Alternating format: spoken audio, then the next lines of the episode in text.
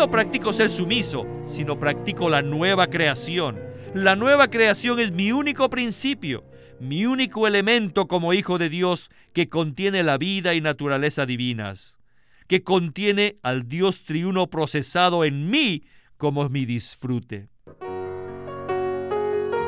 Bienvenidos al estudio Vida de la Biblia con Witness Lee.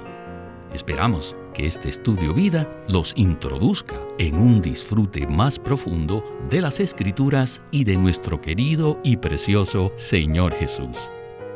Visítenos en nuestra página de internet radiolsm.com y allí podrán escuchar gratuitamente todos los programas radiales del estudio vida.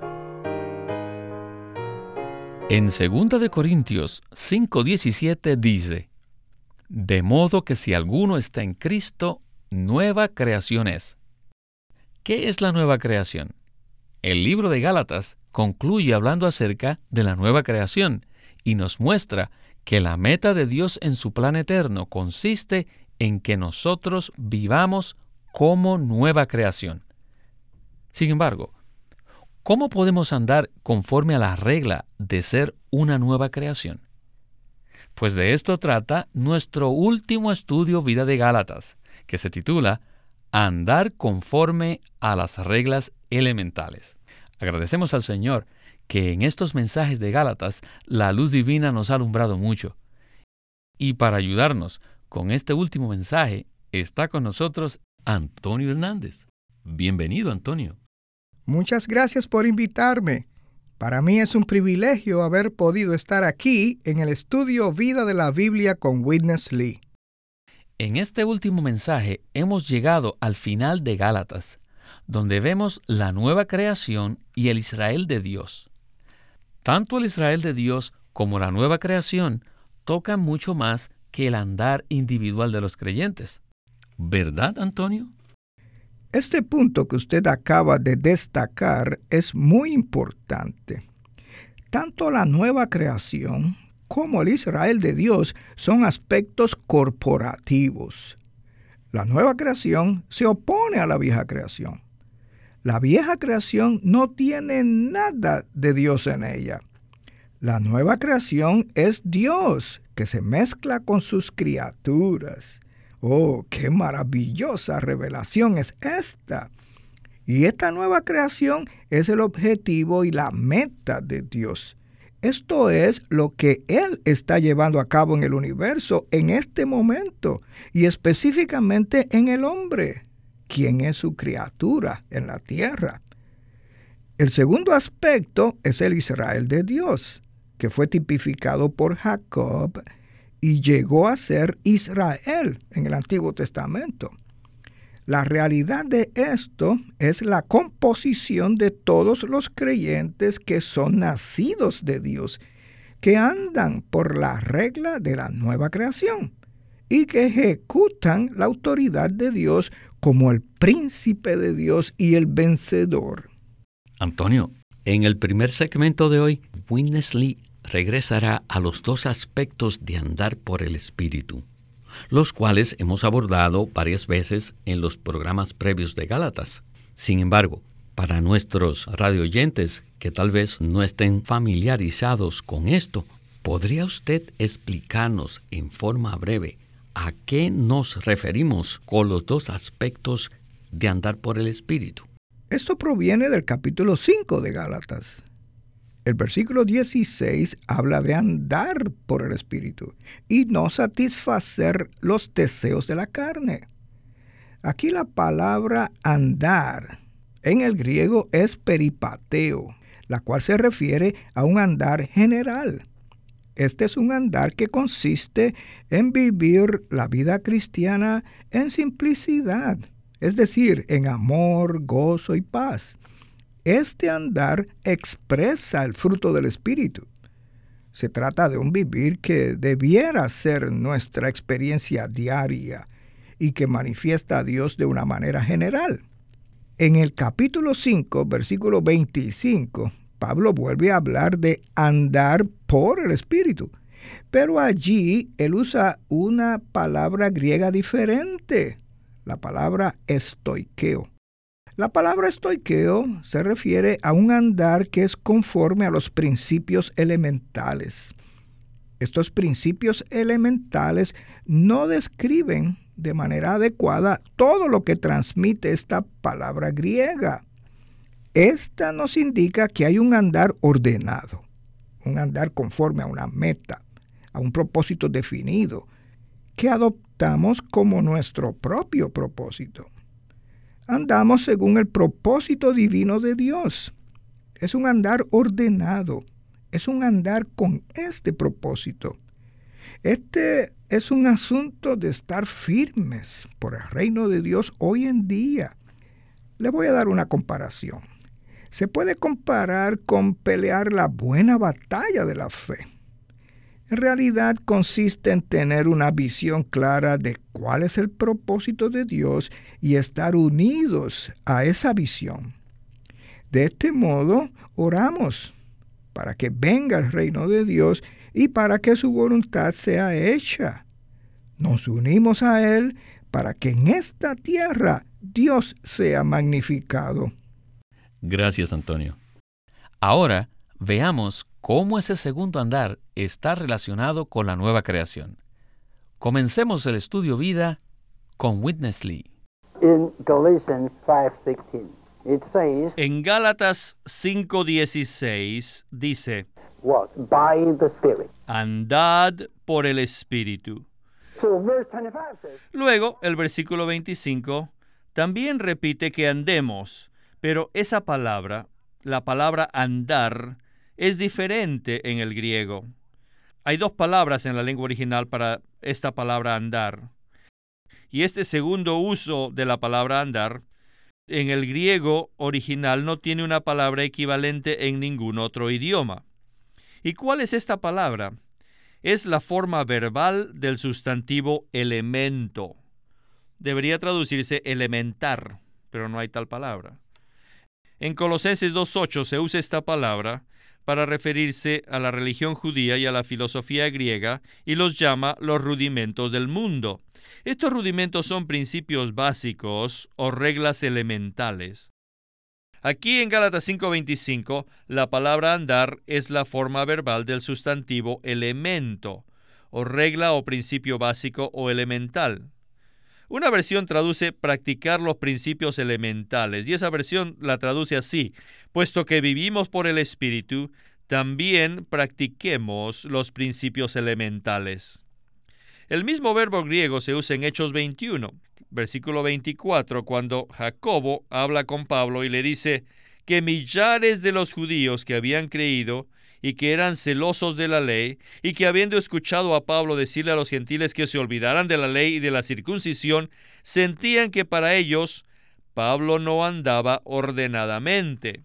Además, Jacobo instó a Pablo a ir al templo junto con otros cuatro y purificarse juntamente con ellos para mostrarles que no es verdad, sino que sí anda ordenadamente. Y la expresión andar ordenadamente allí en Hechos es la traducción de la misma palabra griega que significa andar en Gálatas 6:16, que dice, y a todos los que anden conforme a esta regla. Así que es correcto traducir aquí el griego de la siguiente manera, andar conforme a los principios elementales. Aquí Pablo agrega la frase conforme a esta regla. Según el contexto, esta regla es la regla de ser una nueva creación. En 6.15, Pablo dice, porque ni la circuncisión vale nada, ni la incircuncisión, sino una nueva creación. Aquí podemos ver que no debemos vivir una vida según la circuncisión, ni tampoco una vida según la incircuncisión. En otras palabras, no debemos vivir una vida religiosa ni tampoco una vida que no sea religiosa, sino en vez debemos vivir como una nueva creación, que es la totalidad de todos los hijos de Dios, quienes son la nueva creación. Existe una diferencia básica entre la nueva creación y la vieja creación. En la vieja creación la vida y naturaleza de Dios no son forjadas en ella. La vida y la naturaleza de Dios no estaba en Adán, y mucho menos en los perros y los gatos, etc. Así que, ¿cuándo empezó la humanidad a poseer la vida y la naturaleza divinas? Miren, eso fue en el momento en que creímos en el Señor Jesús. Entonces entró la vida y la naturaleza divinas de Dios para hacer que nosotros, la vieja creación, llegásemos a ser la nueva creación. El concepto que Pablo tenía es este. Ustedes judaizantes se circuncidan a ustedes mismos como también a otros, pero no importa cuántas veces se circunciden, ustedes seguirán siendo la vieja creación. Solo por un corte en la carne nunca podrán obtener la vida de Dios. Hoy, en la economía de Dios, Dios no tiene la intención de que vivamos una vida conforme a la circuncisión, ni tampoco conforme a la incircuncisión. La meta de Dios en su economía es que vivamos como la nueva creación. Pues bien, con esta palabra el apóstol Pablo nos ha traído a la cumbre de su epístola. Aquí él une la nueva creación y el Israel de Dios con el segundo tipo de andar por el Espíritu. Entonces, Antonio, me gustaría que usted nos dijera cuál es la relación entre este tipo de andar y la nueva creación. En Gálatas 6:16 se utiliza de nuevo la palabra griega estoikeo, que se traduce como andar. Permítame leer ese versículo. Y a todos los que anden conforme a esta regla, paz y misericordia sea sobre ellos, o sea, sobre el Israel de Dios. Según el contexto de esta porción de la palabra, cuando Pablo se refiere a andar conforme a esta regla, se está refiriendo a la regla de la nueva creación la cual él presentó en el versículo 15 del capítulo 6. Aquí estamos hablando acerca de un andar ordenado conforme a la regla de la nueva creación. Lo que esto significa principalmente es que tenemos que andar en un nuevo ámbito, en otra esfera.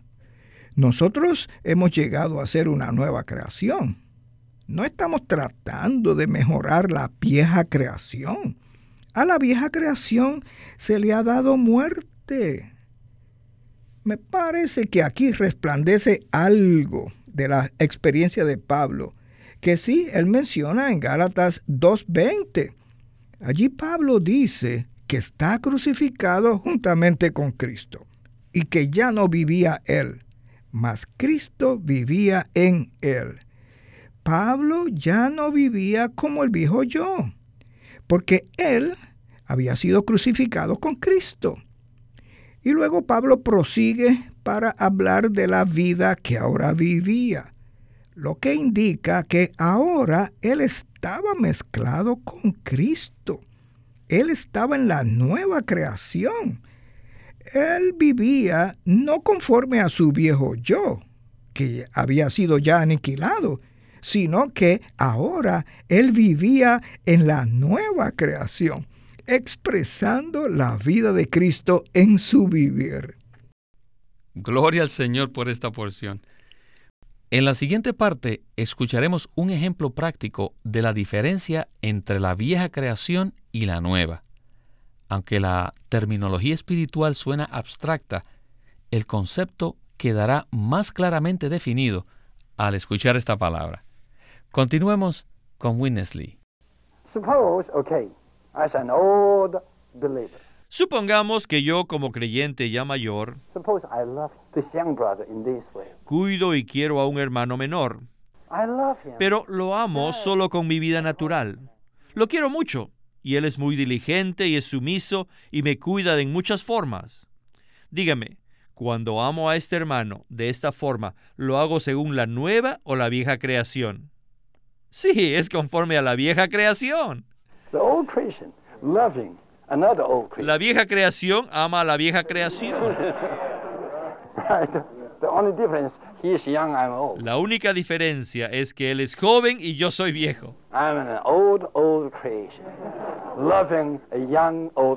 Un viejo de la vieja creación cuida a un joven de la vieja creación. Ahora existe otra manera de amarlo. ¿Cuál es esa?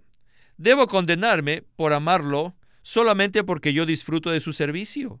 Esto es natural, es egoísta y carnal. Debo llevar mi carne a la cruz, tal como Gálatas 6:24 dice.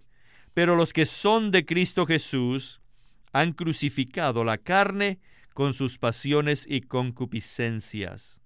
Pero supongamos que este joven no es muy sumiso, ni es muy bueno conmigo, ni es muy diligente. En vez de ello me ofende todo el tiempo. ¿Lo amaría? En este caso, lo podría amar conforme al elemento divino dentro de mí. Y si es así, lo amaría aún más. Pero no por mi vida natural, sino por mi persona regenerada. Ahora lo quiero, pero no por mi vieja creación, que no tiene el elemento divino, sino por la nueva creación, que está llena del elemento divino. En la primera forma de amarlo, yo me expreso a mí mismo, pero en la segunda expreso a mi Padre Celestial. El primer amor es el de una criatura vieja de Dios, y el segundo es el amor del Hijo de Dios. Hoy lo que importa no es si somos religiosos o si no lo somos. Lo que importa es si vivimos o no como la nueva creación. Vivir como nueva creación es vivir, andar, existir y hacer todas las cosas grandes o pequeñas, con el elemento de Dios. En todo lo que hagamos, no debemos actuar en nosotros mismos, sino según nuestro ser regenerado, el cual está lleno del elemento divino. Esta es la nueva creación. Acabamos de escuchar un ejemplo muy práctico de cómo amar a alguien según la vieja creación o de amarlo conforme a la nueva creación. Me parece que esto es algo desconocido para la mayoría de la gente. De hecho, creo que muchos de nosotros sentimos que es algo muy bueno cada vez que podemos amar a alguien. Entonces, ¿cuál es la diferencia entre amar en la nueva creación y amar en la vieja creación? Bueno, Tal vez uno de los ejemplos utilizados en uno de los mensajes del estudio vida de Gálatas nos puede ayudar aquí. El ejemplo se refiere a una taza de agua pura, a la que se le añade una bolsita de té para preparar un delicioso té. Entonces, el agua pura es una cosa, pero el agua mezclada con el té es otra cosa distinta.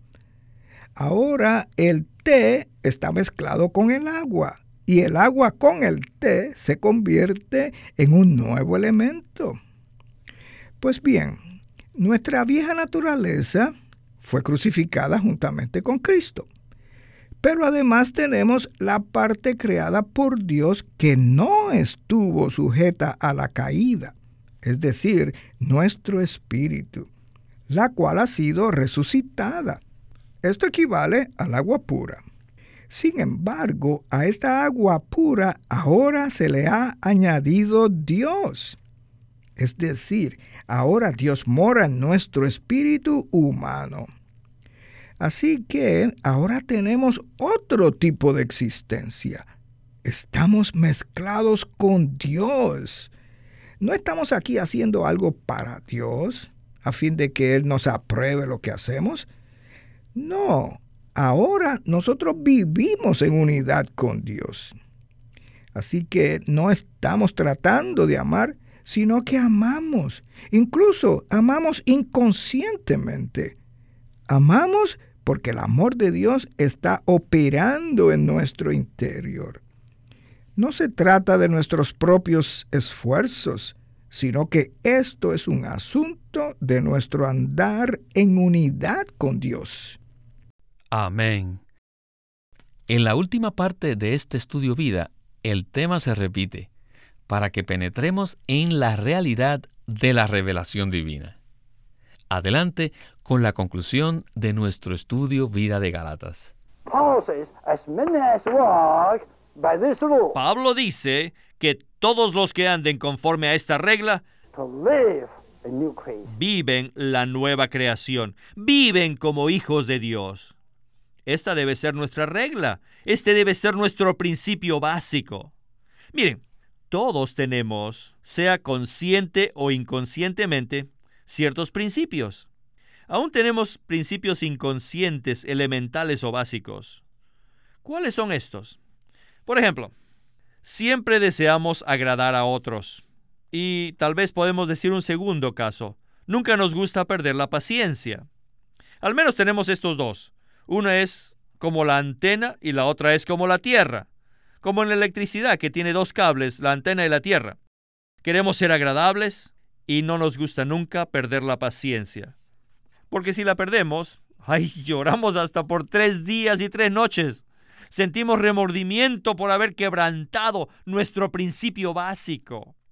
Oh, las hermanas que están a punto de casarse muchas veces hacen un voto.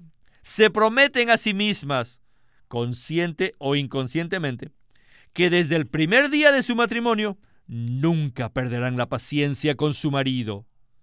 Aunque nunca se lo diga a nadie. Miren, Dios sí lo sabe.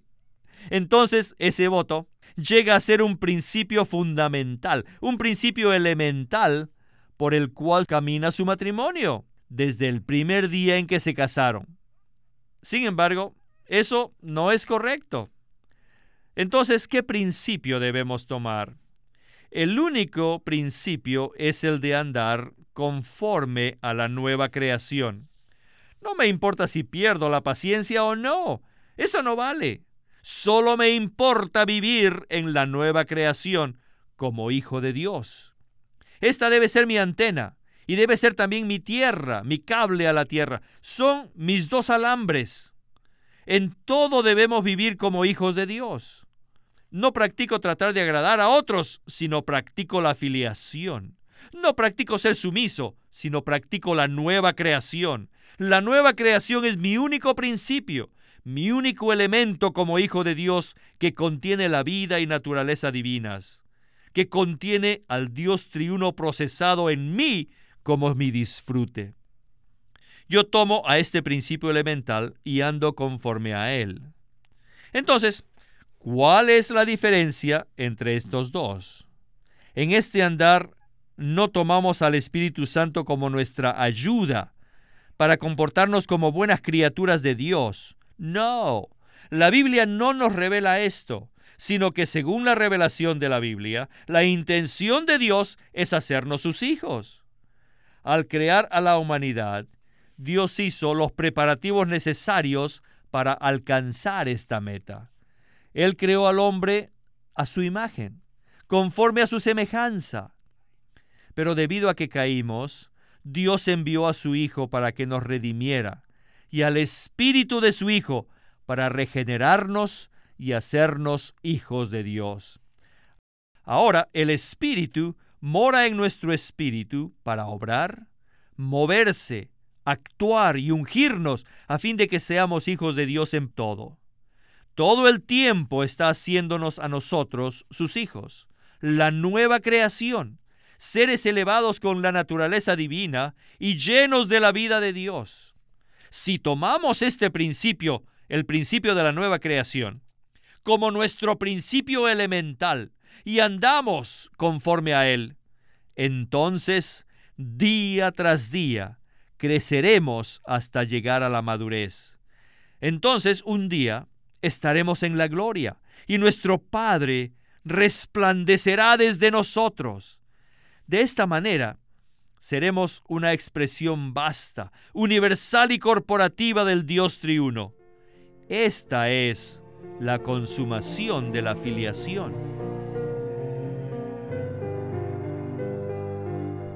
Gloria al Señor. Entonces, Antonio, ¿cuál es la regla por la cual los cristianos estamos acostumbrados a vivir? Y también comente sobre el contraste que existe entre esta manera de vivir y vivir conforme a la nueva creación. Creo que una palabra clave aquí puede ser que de manera consciente o inconsciente nos aferramos a nuestras propias reglas o principios elementales. Eso pertenece a la vieja creación. Para escapar de eso, entonces, necesitamos cambiar por completo nuestro enfoque. Necesitamos poner nuestros ojos en Jesús. Tenemos que acudir al Señor de una manera abierta y jamás permitir que intentemos reformar o mejorar nuestro comportamiento, es decir, nuestra manera de ser. Aquí tenemos este asunto crucial de la nueva creación como base de todo nuestro vivir.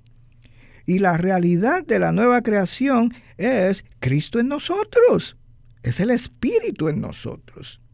Así que nuestro enfoque debe estar por completo en el Espíritu de Dios, que está juntamente con nuestro espíritu. Nuestro enfoque debería ser cada día abrir nuestro ser al Señor, agradecerle, alabarlo. Esto es poner nuestros ojos en Él. Es decir, permitirle que Él entre a cada parte de nuestro ser y que Él ponga al descubierto todo lo que necesita ser descubierto en nuestro ser. Además, necesitamos reemplazar la ley dentro de nosotros. Los vamos a reemplazar con Cristo mismo, como el Espíritu que ahora vive juntamente con nuestro Espíritu. En un programa anterior mencionamos que la nueva creación consta de todo aquello que contiene el elemento de Dios. Y esto lo pone muy claro. Y a usted, Antonio, muchas gracias por haber estado hoy con nosotros para este último estudio Vida de Gálatas, el cual ha sido tan maravilloso. Ha sido un privilegio participar en esta serie de mensajes. Gracias.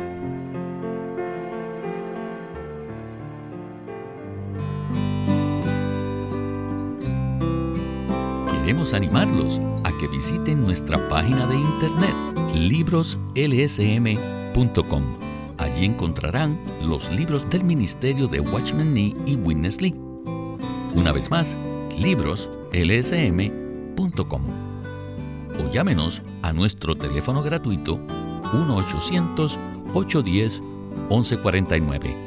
1-800-810-1149 Además, si desean, pueden comunicarse con nosotros enviándonos un correo electrónico a estudiovida.lsm.org. Una vez más, estudiovida.lsm.org.